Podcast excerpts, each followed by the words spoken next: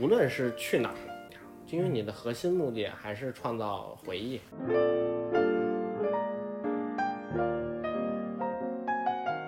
就每一个人，可能人家有些人不停的去玩是获得能量的，但对于我们这些人来说，突然的换一个地方，其实就是像你跑完了一，就是你的油用光了，你去这个地方加一下油，然后还是回到原来的地方继续跑。每个人有不一样自己的这个充电的模式吧，对。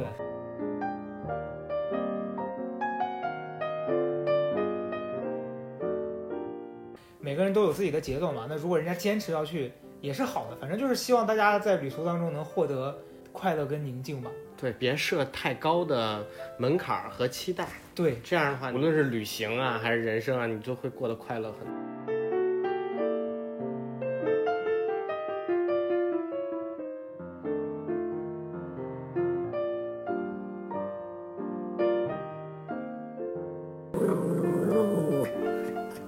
大家好。这一期的开头，你们或许会听到一个非常愤怒的一个狗的叫声，是因为今天这个来宾呢，非常不受我们家狗的待见。只要每次他出现在我们家，他喝水、他说话、他起立、他坐下，我们家狗就会发疯般的狂叫。我也没什么办法，怎么办呢？他就是不喜欢你，你知道自己现在连狗都嫌爱。对，好，你自我介绍一下吧。Hello，大家好，我是吉一路。反正啊，因为。他他的网名叫做吉一路啊，就也不知道会起这种就是奇奇怪怪的名字。他的工作是也跟我一样是文字工作者，但是呢，他是做话剧的，是不是？舞台对对，舞台剧跟话剧这方面的。是。然后之前比较厉害的是，去年年初的时候还是前年年底啊？我都忘了，我也忘了。反正那段时间他写了一个剧，然后是郭麒麟演的一个话一一个话剧，我还去看了。反正大家。发现了吧？我的朋友全是这种，就是有两下子的，开始自夸。反正今天我们刚好就是，因为过两天我们俩要去环球影城了。对对，也是，终于赶在了这个开园之前，沾我们朋友一个光。对，去玩。然后今天我们俩刚好闲着，就凑在一起说，刚好可以聊一聊关于旅游的事情，是吧？嗯，对，嗯，你对旅游这个事儿是是就是在疫情开始之前。你出去玩的多吗？我其实就是为了看风景这样的很少，但是我绝大多数去的时候都是抱有着很强的目的性。干嘛？没有你想的那些脏事儿了。我没往那儿想。你那你干嘛去了？没有，我绝大多数出去玩的时候都是去看剧，或者是去找朋友玩。那你不就是那种讨厌的那种同伴吗？就出去到一个地方旅游，然后你突然说哦，今天下午的几点到几点？我要去看一个什么什么剧，我封杀你！我从此 没有，我一般都会自己去，我我很少说结伴大家一块儿出去玩的时候，然后特别的说说啊，你们要去哪儿我不去，这是很少。明白，因为我前几年回西安旅游的时候，我们就有一个朋友，他就要去看《白鹿原》的那个啊，陕西人陕西的那个话剧吧，然后那个剧反正当时。因为票好像不太好抢，是，所以他忽然有三个小时他就消失，然后他们就跟他的伴侣一起去看那个戏了。就我很理解，但是结果人家可能也没抢到票，然后去了旁边，在酒吧里面买醉，就只是单纯不想跟我们坐在一块儿。对，没关系啊。没有那个剧确实特别火，当时是，呃，就是都说它比《北京人艺》那一版《白鹿原》还好看嘛，因为它很原汁原味儿。对，反正前段时间好像是去阿那亚演了吧，我不知道是不是同一国，但我反正我看到我那个朋友又去了，就他是真的很热爱《白鹿原》这个剧，哦，但是却但是却不看原著。哎，不过我们这个行业有一个就是说生疏熟悉，就是说看书大家要看新的，嗯，但看这种戏呀，或者是看这种剧啊，大家一定要。就绝大多数人都会去看那个熟悉的，嗯，比如什么那个刘大哥什么，不是不是，我的我的意思就是说那个什么穆桂英挂帅呀，或者《水浒传》啊什么的这种，其实大家都会格外的想去看一下它的新版本是什么样。我的习惯是我如果去一个陌生的城市旅游，嗯，我优先考虑的是吃，还有这个地方有没有哪一个我特别想去的景点，或者是当地的。一个购物中心什么的，就是比较比较俗气的一些爱好，就我不太会愿意看，也不是说不太愿意吧，就是我的兴趣排列，可能去看这个地方的文化和那个展览活动展览活动会相对排的靠后一点。呃，我这样说真的就是完全是 感觉自己是一个就是自己是一假文化人儿，你知道吗我？从来没有以文化人自居，我就是一个俗人。没有，我是觉得，呃，我的兴趣的排列，第一就是先看这块儿最近有什么文化活动或者怎么样的，因为我觉得出去一趟，就是之前疫情还能出国嘛，然后呢，或者是去到外地的一些剧院的那那，就是他们会有一个当地的表演什么的，我就格外会看一下，啊，那你这是我考虑的，或者是有什么展，你看你你印象里面比较深刻的是哪个地方的这种？我印象最深刻的，简直是一个惨烈的一次经历，就是我当时是去英国找我的一个学计算机的一个姐姐，嗯。然后呢，正好也是那段时间离职了之后，然后就想去世界各地看看戏，就把所有的钱都花在，其实也没挣多少，就挣了三万块钱，就是一个完全的穷游。然后我从荷兰坐大巴车，然后呢开回伦敦，去看一个叫什么加菲尔德的那个男演员，还有小狼 Russell Tovey 演的那个《天使在美国》，一个比较边缘化的一个话题的那么一一个话剧，因为它是就是英国国家剧院这个新排了一版那年，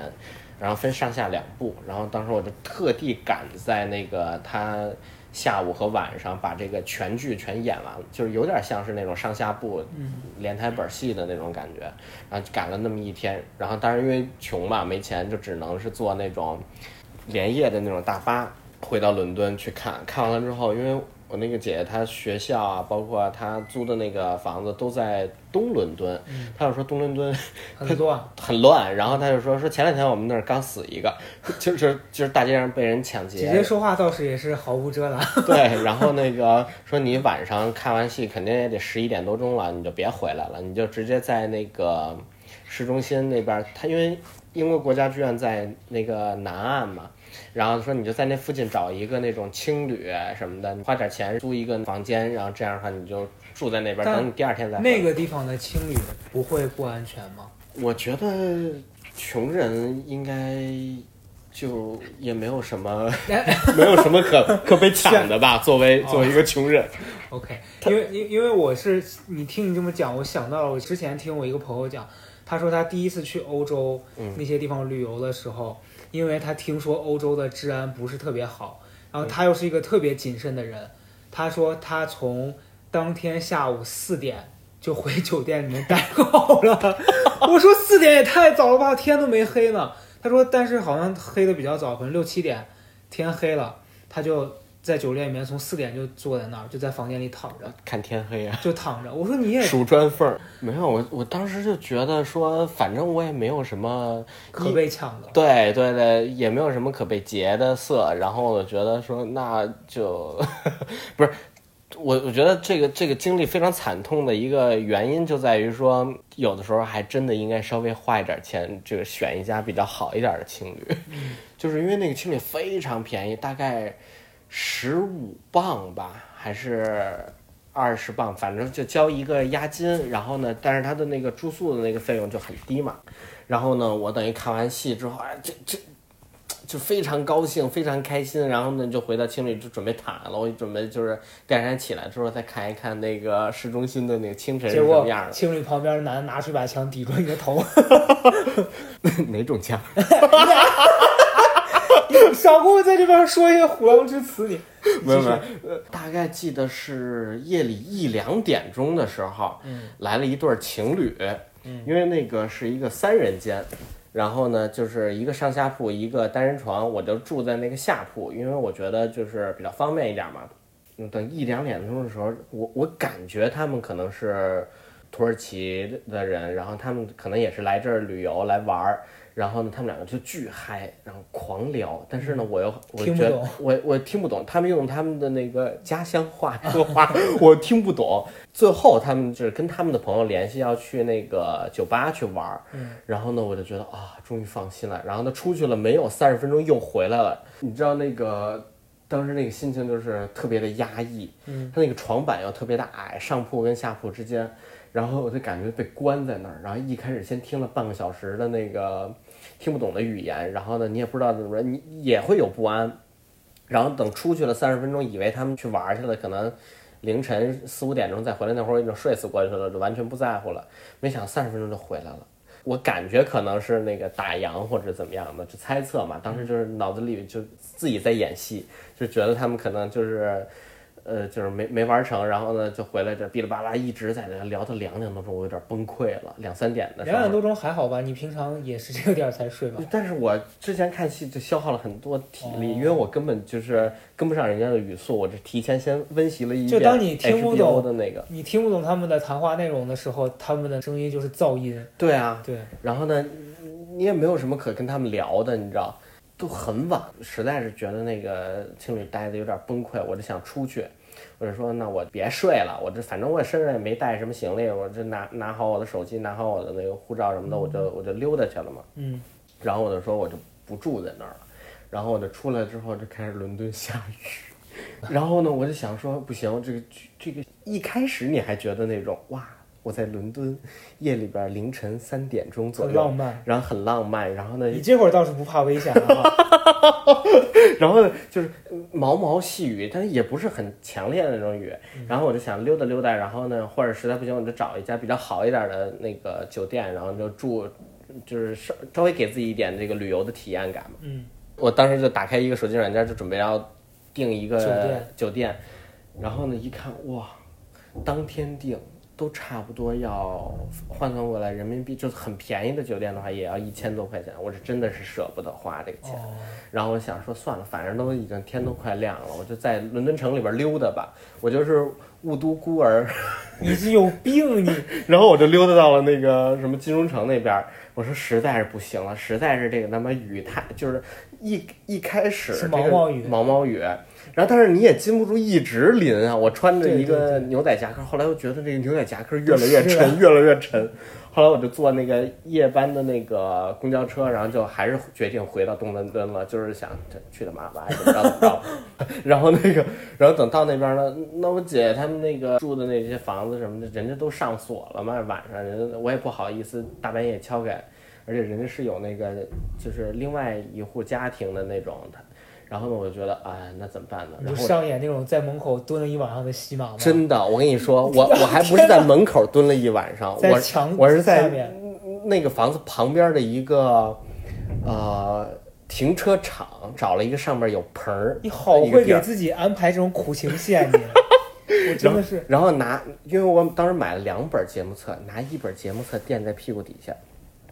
然后呢，另外一本节目册呢就就是揣在怀里，因为把节目册当成那个旅行纪念品嘛。嗯，然后就挨那儿，然后一直等到六七点钟，然后天彻底亮了，然后呢，我巨饿无比，很久，然后超市开门买了个面包，然后呢再回回到我姐姐家，然后我 我在洗洗涮涮，我就卧倒睡觉。哦，好惨啊！我就刚本来觉得我那个比你的惨，现在听完我觉得你更惨了。毕竟你这个是在异国他乡。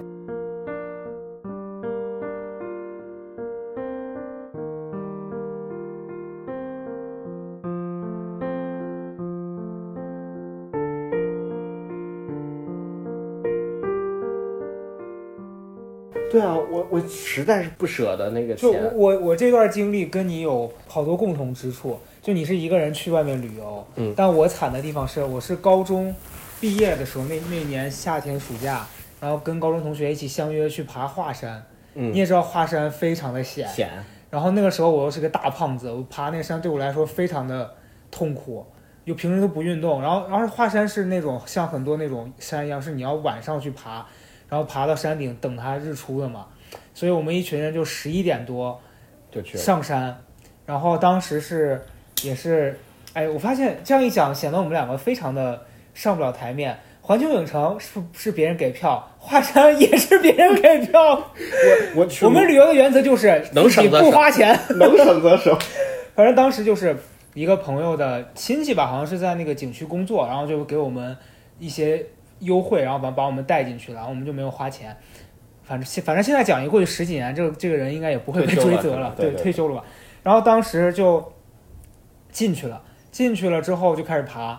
然后前面还好，后来越爬感觉楼梯越多，而且就是我我已经累到我喘不过气。那个时候是夏天，我爬到三分之一的时候，我整个衣服湿透。山上沿路的那个边上是有那种小摊儿的，就卖水的呀，什么就好多村民家里是住在那半山腰了，或者是周围的一些地方。他们一般摆摊儿摆到好像当时是一两点吧，最晚他们也就收摊儿了，他们不会摆的特别晚的。我记得大概爬到一点多的时候，我就肉眼可见的那个两边的灯光越来越少，然后那个收摊的人越来越多，我就开始慌了，因为我的同学们真的都都不是人，就已经抛下我，就越走越远了。当时只剩我和另外一个人了，然后眼见那个人也越走越快，我我后来我就放弃，我说你别等我了，你就直接走吧，我在这儿找一个旅馆住了，住了然后咱们明天联系。上那个地方已经完全没有信号了，嗯，然后半夜的时候我就走到一个特别阴森、贼吓人的地方，也没有灯，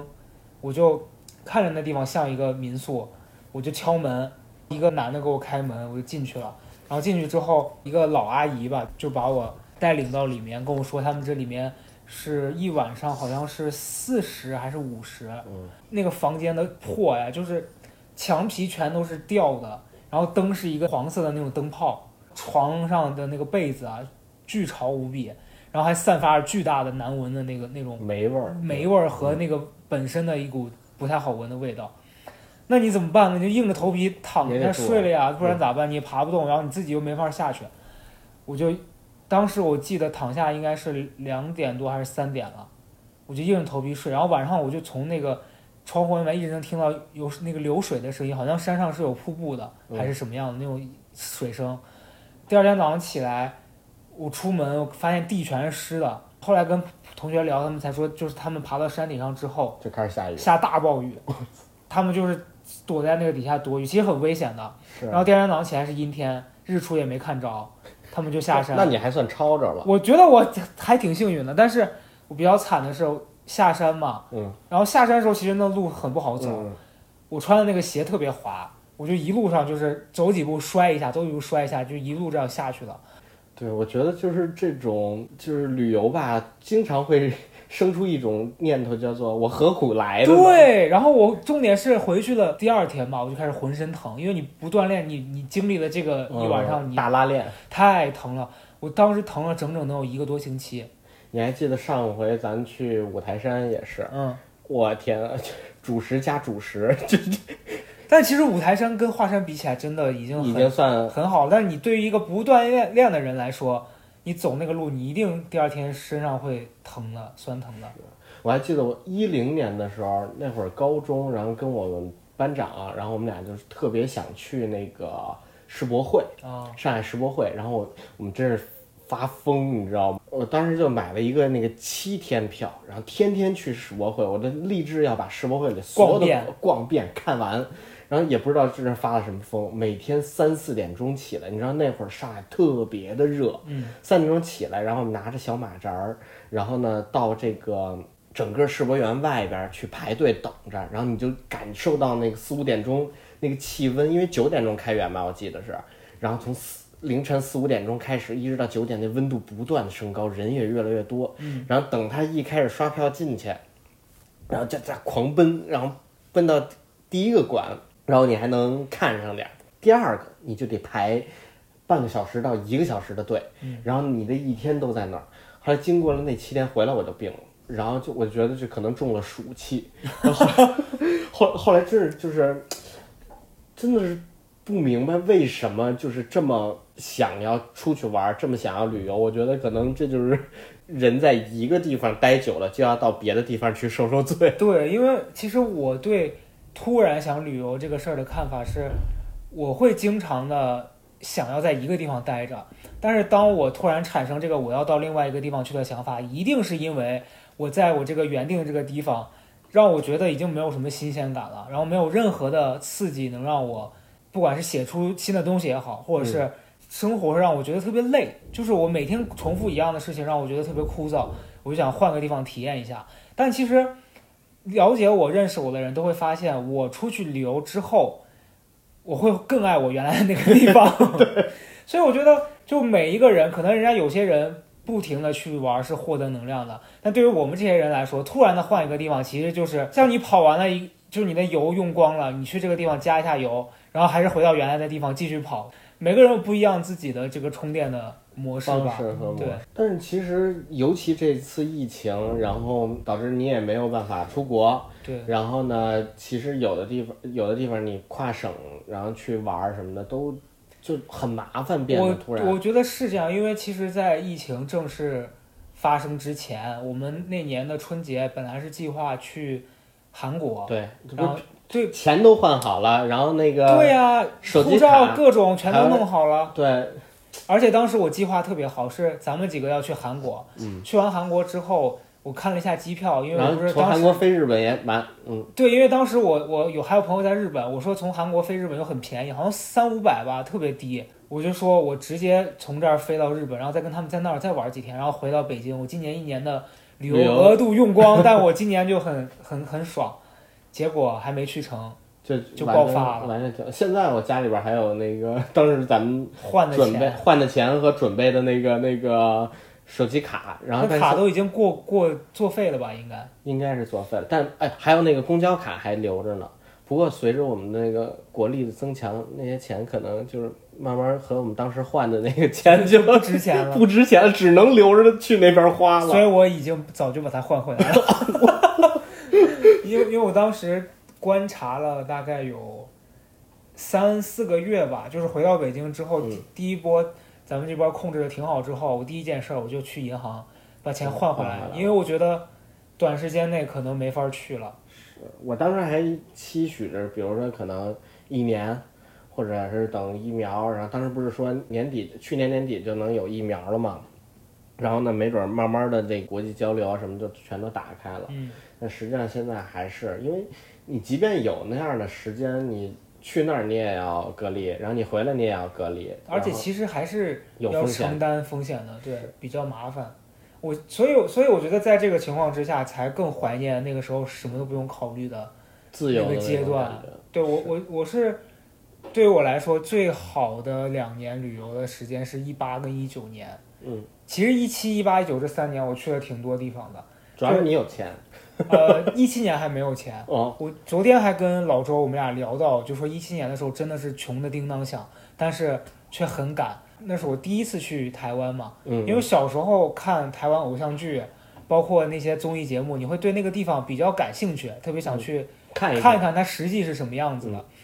其实申请那个签注啊，还有那个嗯入台证、入台证，因为港澳通行证跟入台证是两个嘛，对对对，入台证就挺麻烦的，尤其是我们俩当时真的是一波三折。我们俩当时有这个计划的，第一步是说要先去办这个入台证，然后再去办那个签注。嗯，我们办入台证这一条的时候，就真的是艰难万分。我们当时住在草房那边，然后因为住像素嘛，像素是一个比较嘈杂的这样一个住宅小区，然后周围的那个对应的派出所那边的工作人员可能每天处理的事儿就很多，所以他们首先是可能相对来说耐心没有那么的好，就是会相对来说比较他们认定你这个手续要走的，不太可能说你跟他们沟通说跑两趟，他们就会相对放宽你。嗯我们俩去的时候，那天可能是有一个政策的改改变，就是说必须要，呃，你自己的什么工作租住房证明，还要房东本人提供一些东西，房东本人还得给你手写一个，他知道你租房的那个就很麻烦。因为正常办那个证其实不需要这些，你只要拿住房合同什么的就可以了。我们那天去，突然手续变超多，然后加上帮我们办理的那个中介，就因为我们是跟中介租的房子嘛，嗯就离房东又跨了一栏儿。那个中介又不是一个特别雷厉风行的人，就比较磨叽，嗯然后沟通起来又很困难。就我们来来回回光办那一个手续，一早上从家到那个办理的那个地点，我们跑了三趟。第三趟我就崩溃了，我就跟老周说：“我说要不然不去了吧，我说换个别的地方，太麻烦了。”然后后来锲而不舍，在第三遍、第第二遍的时候，那个房产中介也发疯，因为他的脑回路就很奇怪，你就已经认定了人家那边那些公务人员，人家不太可能会给你嗯行这种方便，嗯，他就突然拿出了手机拍他说：“你们就是这样办事儿的吗？”我我们俩在旁边傻眼，傻了，因为觉得其实你人家让你提供，你现在想办法解决，而不是在这儿跟人家对峙。然后后来那天就很无语，真是大无语，就折腾了一早上。我们八点多出的门，到那天下午四点，我们俩才办完了所有的手续，而那天只办了我的，因为老周的身份证又不行。他怎么他的身份证？他他有两个身份证，因为他啊因为他当时还没毕业，哦嗨，所以所以他有一个是老家的，有一个是学校这边的北京的身份证，然后然后他必须要用他老家那个才可以办，北京这个不行，哦，然后就就反正你知道听着就累。后来这些所有的东西都弄好了，我们终于能踏上旅途去那边了。我朋友结婚，嗯，然后我们又从北京飞到了西安参加朋友的婚礼。然后头一天我也不知道发什么疯，朋友结婚，我们给朋友办单身 party，朋友并没有出，朋友并没有出席，而我在那儿喝大了。结果呢？所以第二天就是我已经吐到不行，又又难受，然后早上起来五点多去帮他堵门，然后帮他在那边活跃气氛，跟伴郎他们在那边斗嘴，然后整个弄完一一大通流程，还参加他的婚礼，然后他们两个宣完誓，我们俩连饭都来不及吃，立刻提着箱子冲出他们的婚礼，从西安飞回北京，再因为从北京，再从北，京飞去台台北，嗯，就折腾了一整天。到了台北的第一天，我累得不行，第二天早上起来就病了，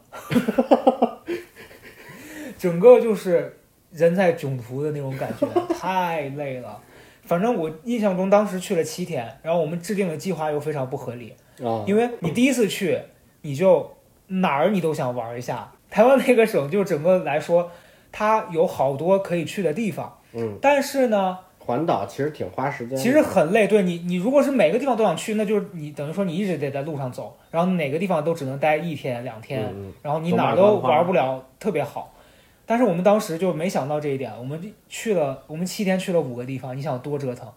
基本上就是每一个地方都是今天去，然后当天立刻坐车走，然后在别的地方过一晚，第二天早上去，然后再走，每天都在坐火车，就是这是贪心，这是太贪贪心了。然后整个七天下来，虽然也玩到了好玩的，吃到了好吃的，但是就觉得好累，真的好累。是，我觉得就是这个旅行这个事儿吧，就是抬腿就走，说走就走，这种真的是很要成本的。对，而且就是你你做计划，我还记得特别清楚，当时因为就是辞职了之后，然后呢，其实一开始是想去就是国外读戏剧，然后呢，后来呢就看到了国外的。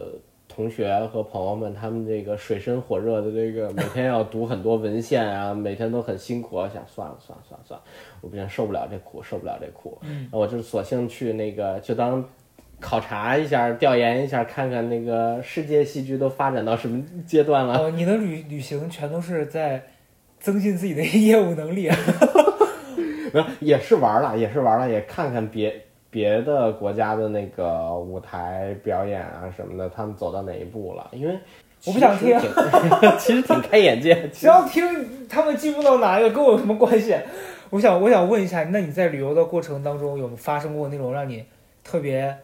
崩溃的窘迫哦或者崩溃的事情吗？有啊，我当时，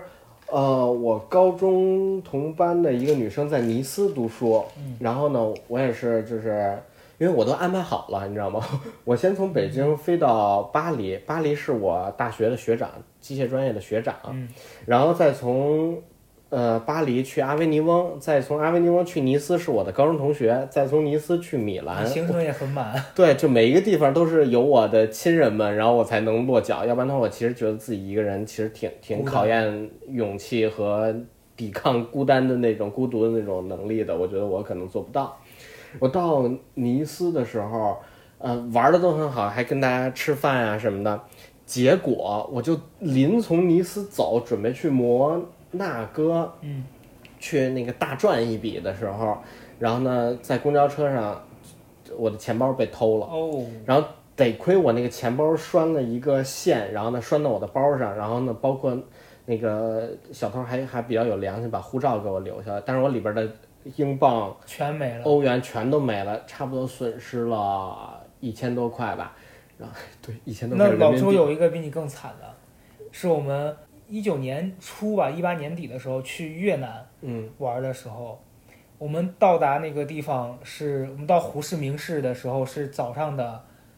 六七点吧，因为哎，我忘了是几点，反正是坐红眼航班出发的啊，是五六点出发的，到那边大概是十点十一点，我们去酒店放了个行李，就是说出去找点吃的。我们走在那条那个城市的闹市的街上啊，嗯嗯他戴着墨镜，然后他当时他是拿一个手拿包，嗯，他那手拿包还是个 LV 的，他除了护照，所有的钱、证件、银行卡全在里面，因为护照被酒店收走了，还好酒店压了这一下。嗯，我们俩走在大街上，然后走着走着走着，我突然听见他“哎呦”一声，然后我就回头看他，然后我发现他愣在我旁边，然后我就再看的就是有一个骑着摩托的人从我们俩面前蹭就开走了。哦，飞车党，我突然意识到是飞车党，然后我就看他，然后然后那时候你追，等你意识到要追的时候，他已经离你很远了，目送他过了那个红绿灯，然后拐了个弯儿就不见了，是两个人。对，就是在旅行当中，就是丢钱、丢证件什么这种事情都太常见了，但是就是真的会一瞬间就完全不知所措。对那那个才是我觉得最窘迫的时候。反正那天我们这边的这个情况是他当时网上不是公司年会嘛，嗯那是他人生唯一一次抽中了公司的大奖，就是应该是舞台上有一个大盒子，里面嗯大概倒了好多现金，嗯你可以去抓，你抓一把是多少是多，就是拿多少钱。嗯那天我们算了一下，他累积损失的财物大概是可能有个加上那个包和里面所有的现金？得两万嗯多还是多少？然后他当天晚上抓到那笔钱到手有一万八，反正横竖来说就损失两千，就是哦你只能说是遭遇了不幸之后，感觉老天又给了你一点哎补偿。我也我也是有这个感觉，就是真的这个多读书多积阴德，然后这这很重要。我当时也是在尼斯，因为上挤公交车嘛，然后那个等我再一回身的时候，那我那包啪就掉地上了，因为已经被打开了，钱包就甩出去了。然后一看钱都没有了，只有一一本那个护照护。照，然后呢，就是，然后周围的车上的人都看我，然后呢，我就我说不行，那个我我得我得收好，然后我就默默的那个揣好了我的护照，然后因为我的银行卡他没拿走，所以我就勉强还能就是到那个尼斯的车站，然后坐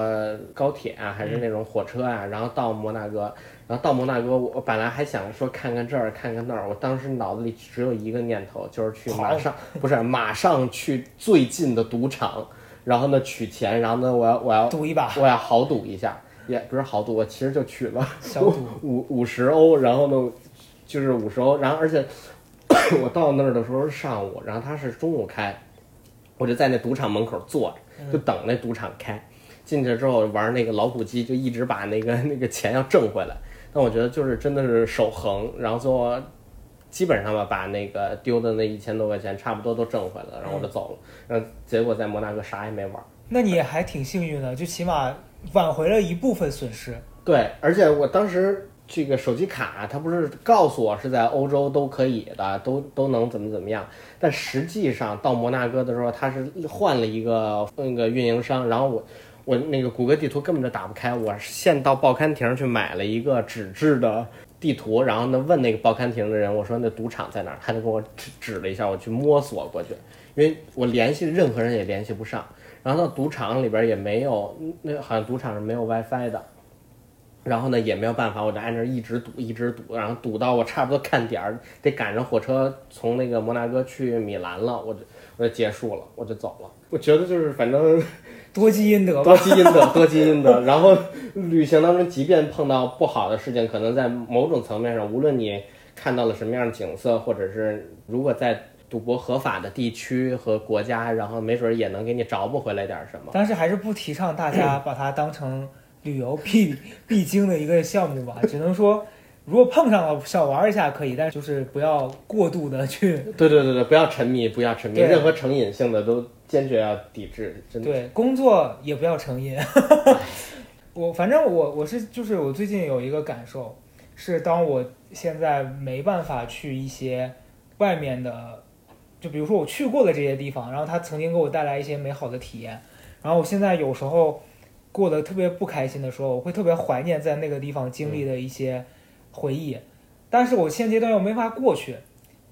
可是我现在回想起来当时的那个片段的时候，我发现我还是很开心的。就尤其是我近一段情绪如果不好的时候，突然跟别人聊到当中的一些事儿，我会觉得，哎，那个事情好像离我很近。就也不是说我们现在出不去，然后我们现在能去的地方好像就不够好。包括我上一周，我跟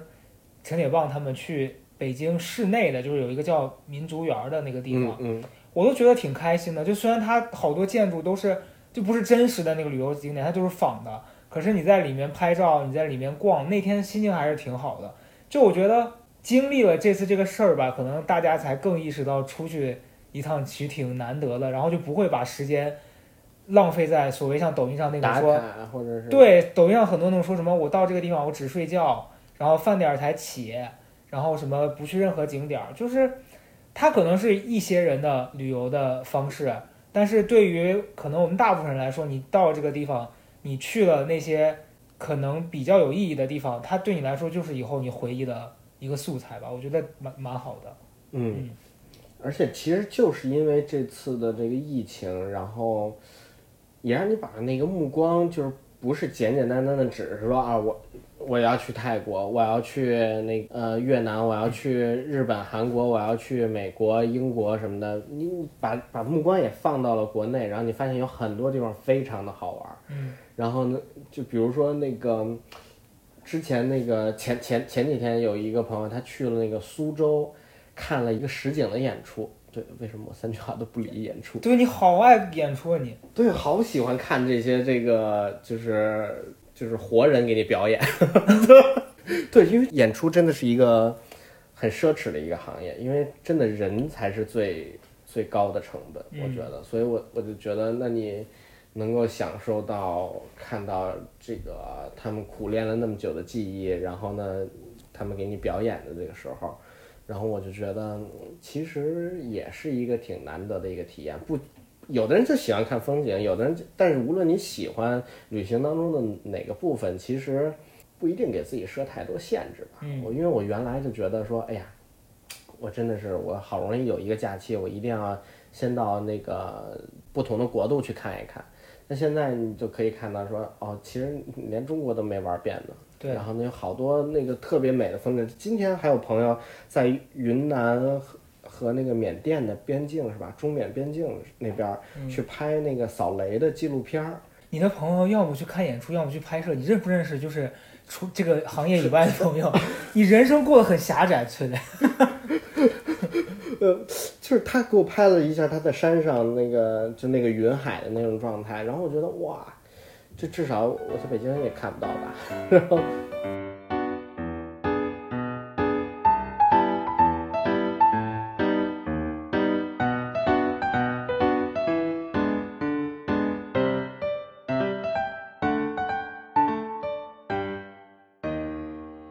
其实我突然想到，好几年前我在上一个课的时候，然后有一次被那个老师要求说，你讲一下你旅行当中印象最深刻的一一次，就一个画面。我当时想到的是，还是我第一年去台湾旅游的时候，当时去了一个地方叫高美湿地，嗯，然后那个地方它如果天气特别好的话，它是那种大美，这个地方整个的那个风景就是特别壮阔。然后那天我跟老周，我们俩就在台中，然后我们两个是打出租车到那个地方的。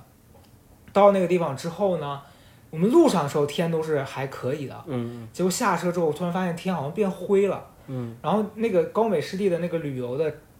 口，它是就是你要往那个深处走，然后你在那那条道上，你能看到两边是那种像像沼泽地，也不是沼泽，就那种淤泥的嗯那种河的那种湿漉漉的湿地，对湿地，然后它上面有好多寄居蟹，啊一直在爬来爬去，就是很很生态很自然。越往里面走，你就感觉天色越来越差，就从灰都变黑的了。嗯然后我就听到有一个台湾的那个小朋友在说说妈妈妈妈是不是世界末日要来了？然后他妈妈说什么世界末日啊？他说妈妈好像下雨哎。然后他妈说，我我跟你讲不会下雨的，我跟你保证一定不会下雨。然后然后我们俩就 瞬间被打。我们俩就对看一眼，你知道，就就没有说话，继续往里面走。然后突然就开始滴雨点儿，嗯，然后我们俩其实，在滴雨之前就开始往回折了，因为觉得肯定要下大暴雨了，那个天，就往回折折折，走到快要出去的时候，那个雨就已经泼下来了。然后老周就说：“你跑两步，那个出租车在前面等我们。”他跑的时候，我一跑，突然我的膝盖，因为之前运动可能有一点点损伤，突然膝盖疼到就我没法跑，我只能慢慢走。就你懂吗？我还以为你跪下了呢。没有没有，但你想，就雨越来越大，然后你不能跑，你只能顶着那个雨往过走。就那一刻是我印象特别深刻，然后我当时心里就想跟那个那个女士说：“你刚刚不是说保证不会下雨吗？” 我真是，反正那天印象很深刻，就你在旅游当中很难遇到这种，就让你特别记忆犹新的事儿。有好多旅行是你吃完了住完了，你在这些旅行当中细节你很难就是记得这些，所以我现在。哦，在我们这儿好像在给一个 A P P 做硬广一样，但是不是，就是我我是从前年开始突然又挖回了我一个习惯，因为我从去年开始打卡是吧？我下意识的是会在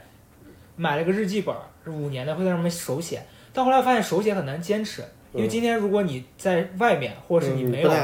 对你没有坐在书桌前，你就不太容易把它写下来。嗯，我就下了一个 app，然后那个 app 叫什么？我可以看一眼。到时候你回头推荐给对大家，就是我不在这儿说了吧，但大家如果有需要，我到时候可以在评论里面留。然后它那个 app 的设计就挺可好，挺好的。它就是你可以每天上传几张照片，然后在底下写日记。然后你到时候看的时候，它会生成一天一个卡片，卡片是你的图，然后你可以横着刷这个图，底下搭配你今天的文字。然后我就觉得，其实每天记录这些东西挺美好的，除非你今天过得特别差。但特别差，你如果记住什么事儿让你特别糟心的，他以后就其实当你以后把这事儿忘记了放下了，你再看也是素材。所以我现在就是也是素材，这不还是在创作吗？就我觉得这个素材不是说你非得把它写成什么，而是你以后就是看到它，你会觉得我经历过这些事儿啊。反正我是你挺好的一个，就是以防如果以后老了之后忘记一些什么事情。对，我觉得你想过个十年，哦，十年这个 A P P 也不一定在了。但是就你你目前现阶段能用的时候，你看到它都是好的记忆啊。不是，我刚才特别想问你，那个老师让你说一个旅行当中你特别印象深刻是在台湾淋大雨，就是 就我我也有美好的回忆。对，我是想接着你这个茬儿说，其实就无论在哪儿。国内玩，然后呢，还是说去到其他国家玩，还是到其他地区玩，然后有一些你平常会忽视的那一些生活上的感受，那一刻会因为环境的变化，然后呢，给你留下特别深刻的印象。然后我觉得这都是挺好的，不一定真的非得按照别人的模式，因为我我我想分享的就是说。之前我去看那个濑户内海艺术季，嗯，然后又来了，又来了，听众朋友们，他又来，又开始看戏了。没有，那不是戏，那是一个展，都散落在各的。然后因为我时间也很紧，那那段时间，然后呢，就看了很多人的跳岛日记，然后人家是怎么赶赶这班船，然后怎么看，怎么最快速度。后来，后来玩到一半的时候，就身心俱疲，就发觉就是当然提前做好攻略。是很必要的，然后呢，保护好自己也很重要，等等这一系列的这个你在旅行当中要注意的东西都很重要，但最重要的还是说，你去玩的那一刻，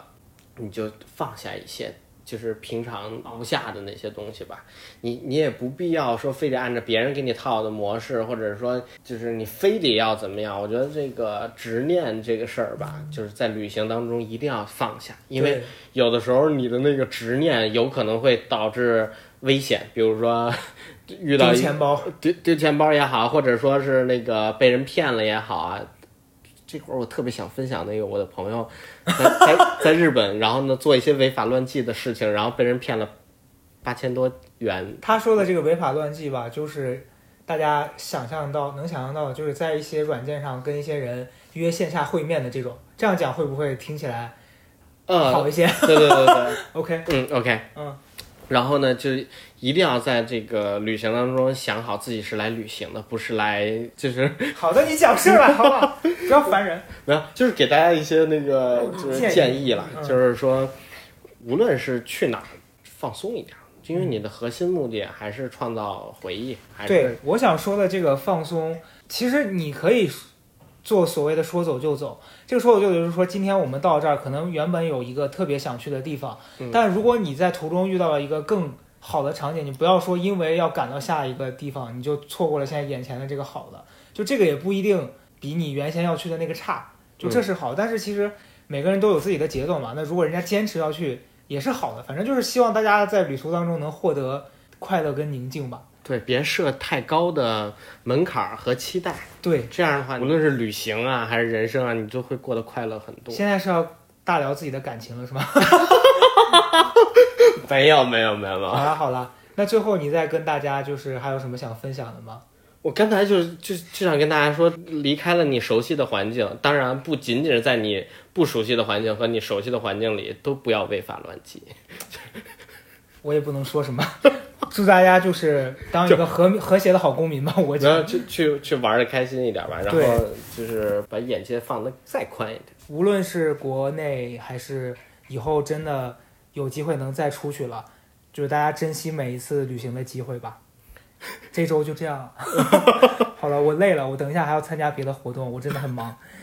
环形游影城，到时候我们在微博上跟大家分享一些照片吧。就这样了真的看起来还挺好拍的呀。好的，祝大家开心。如果环境影城好玩，我们再跟大家出一些攻略吧。我刚才要安利一下我们的一个作品，我们九月底，嗯，我们和我和黎星还有很多优秀的舞者，然后还有我合作的编剧李一成，我们一同为江苏大剧院打造的那个舞剧《红楼梦》就有可能公演了。如果、如果疫情疫情就控制的好在的话，哪公演？先是在南京首演，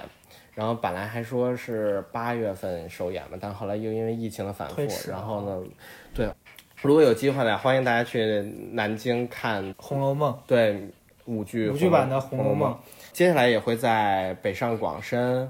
还有一些其他地方，我我记不太清了，反正他们就巡演已经都卖出去了。嗯、希望大家就是开心，在家门口看也行，在外地看也行。好的，祝大家开心，拜拜。